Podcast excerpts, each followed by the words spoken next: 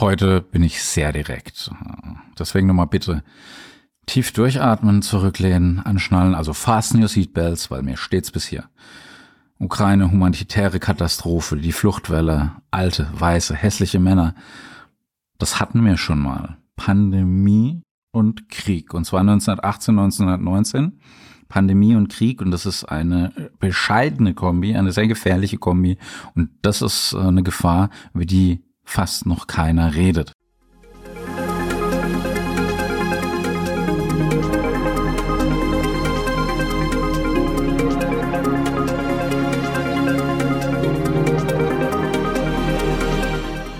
Und da möchte ich heute mal über so ein paar Parallelen, die sich jetzt schon auftun, sprechen. Ich habe äh, 2011 in meinem Zweitstudium Complementary Medicine eine Masterarbeit geschrieben über die spanische Grippe und den Ersten Weltkrieg und habe gedacht, das wäre eine medizinhistorische Abhandlung. Heute, wenn ich das so durchblätter, denke ich mir, ach du verdammte Kacke, das ist jetzt wieder wirklich relevant. Also, ich spreche in dieser Podcast-Folge über die Ukraine, über humanitäre Katastrophen, die Fluchtwelle, alte, weiße, hässliche Männer. All das gab es im Ersten Weltkrieg auch. Jetzt haben wir dummerweise noch Atomkraft on top. Das Damoklesschwert überhaupt. Ich habe jetzt gerade ein Video gemacht und einen Podcast letzte Woche über Jod und die Jodblockade. Auf der anderen Seite möchte ich aber auch die Solidarität ansprechen, die Nächstenliebe, die mir wirklich Tränen, Freudentränen in die Augen treibt, ähm, die mich jetzt zum Schlucken bringen und wo ich tatsächlich eine krasse Gänsehaut habe und äh, natürlich auch über Respekt, Demokratie und ich muss über Impfen sprechen. Herzlich willkommen bei Revolution Pharmacy. Mein Name ist Reuter, Jan Reuter und es ist mir völlig egal, ob du mir ein Abo schenkst. Mir ist wichtig, dass du diesen Content heute hörst, vielleicht sogar auch teilst und an deine Liebsten weitergibst. Weil die schlimmste Krankheit nach Corona oder wahrscheinlich schon vor Corona, das ist die Gleichgültigkeit. Wir haben nur eine kurze, beschränkte Zeit hier auf diesem Planeten, mit dem wir jetzt nicht wirklich immer so korrekt umgehen.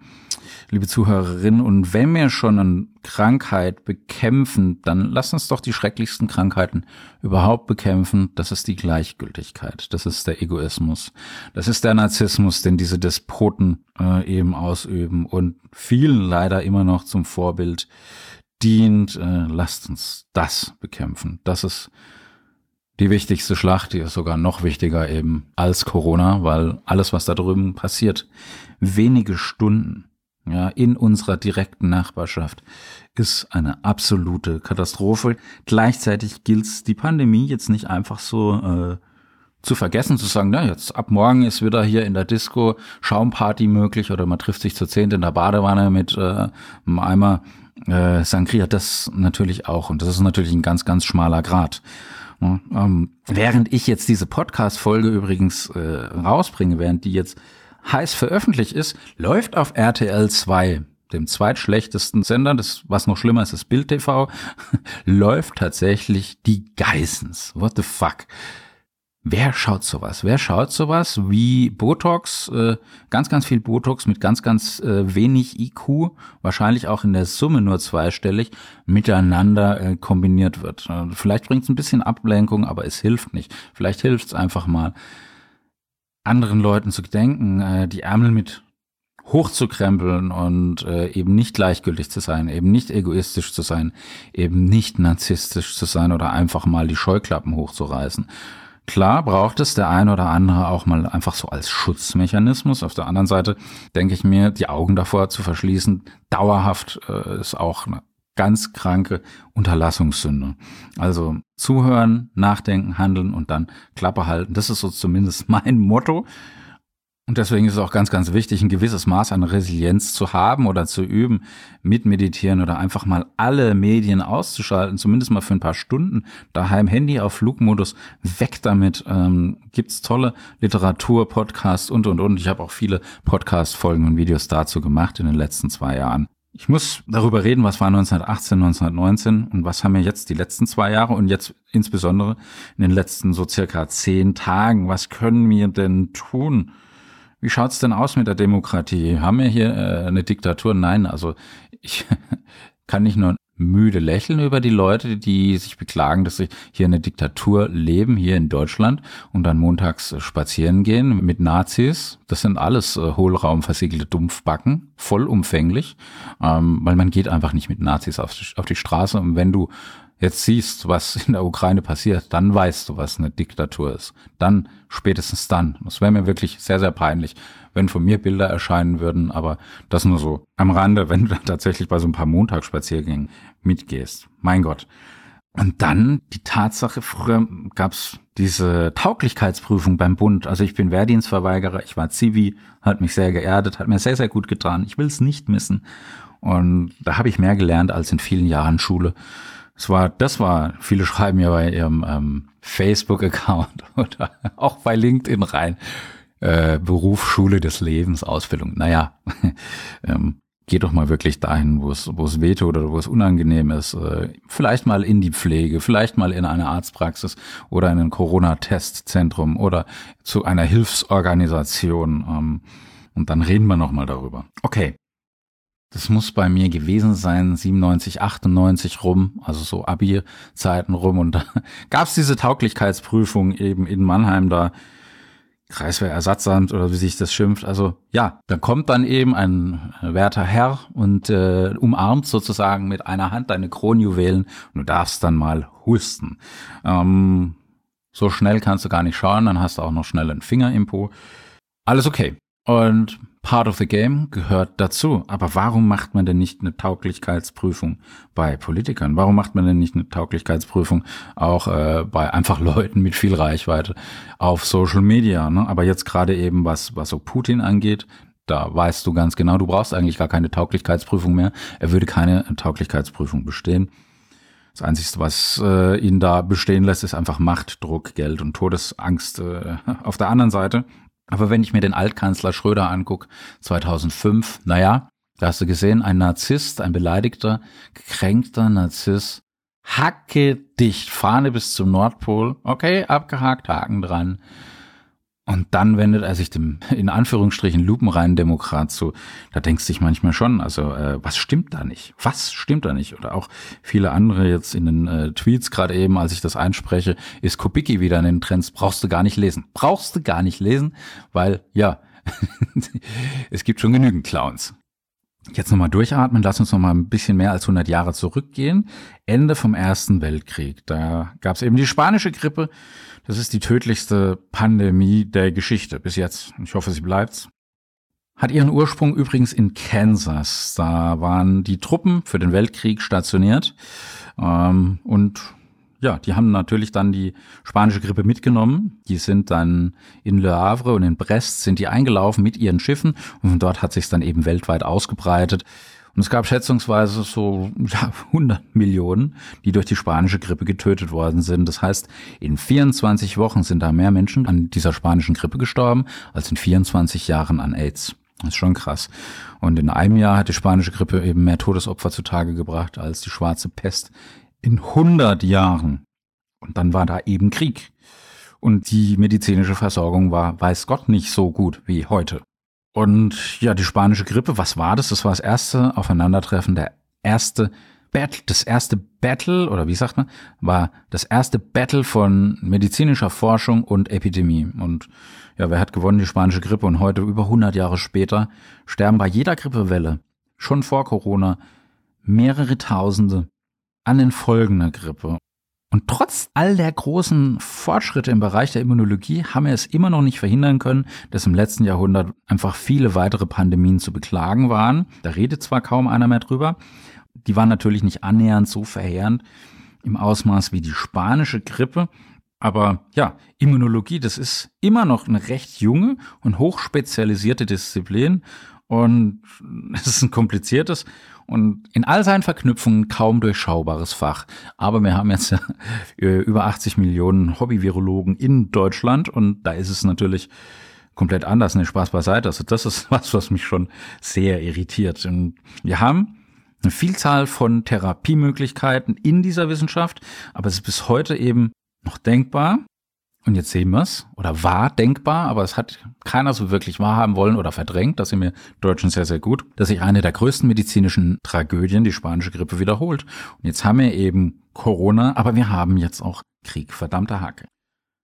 Im Ersten Weltkrieg gab es natürlich eine ganz scharfe Zensur und äh, in Spanien war das anders damals. In Spanien war das anders.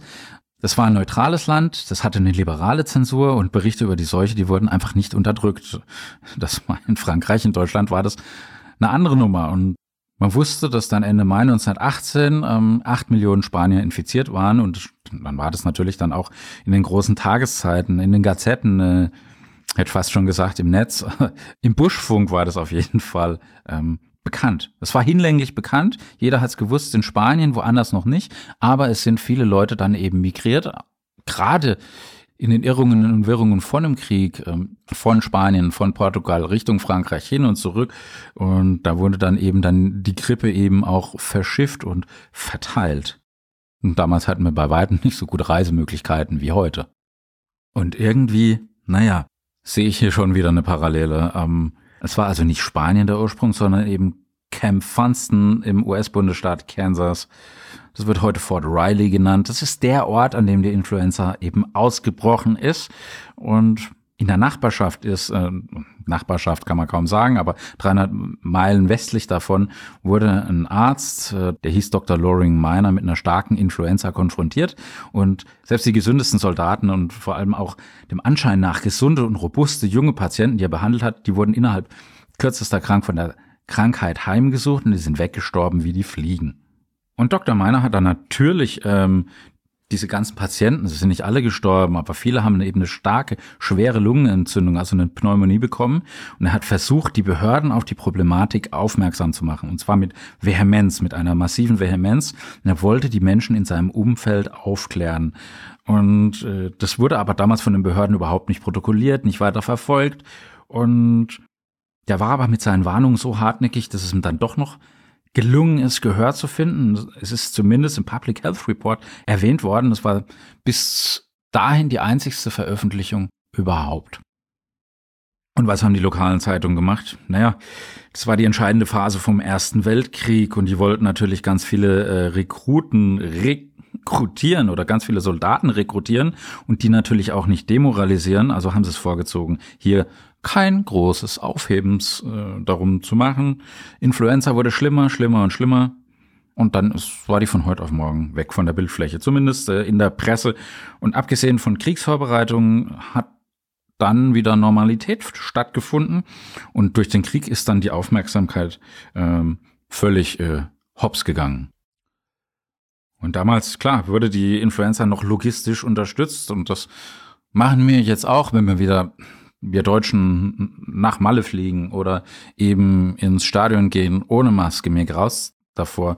Und ähm, also ich will jetzt ja gar keinen Stein schmeißen. Ich war auch im Stadion im letzten Herbst und neulich auch und ich habe mich unwohl dabei gefühlt, getestet, Maske, doppelt Maske, aber ähm, ganz im Ernst, also so wie sich die Leute da verhalten, äh, ist es kein Wunder, dass es dann eben dementsprechend weitergeht und weitergeht und eben die Inzidenzzahlen steigen und nicht fallen, dass die Hospitalisierungsrate auch steigt und nicht fällt.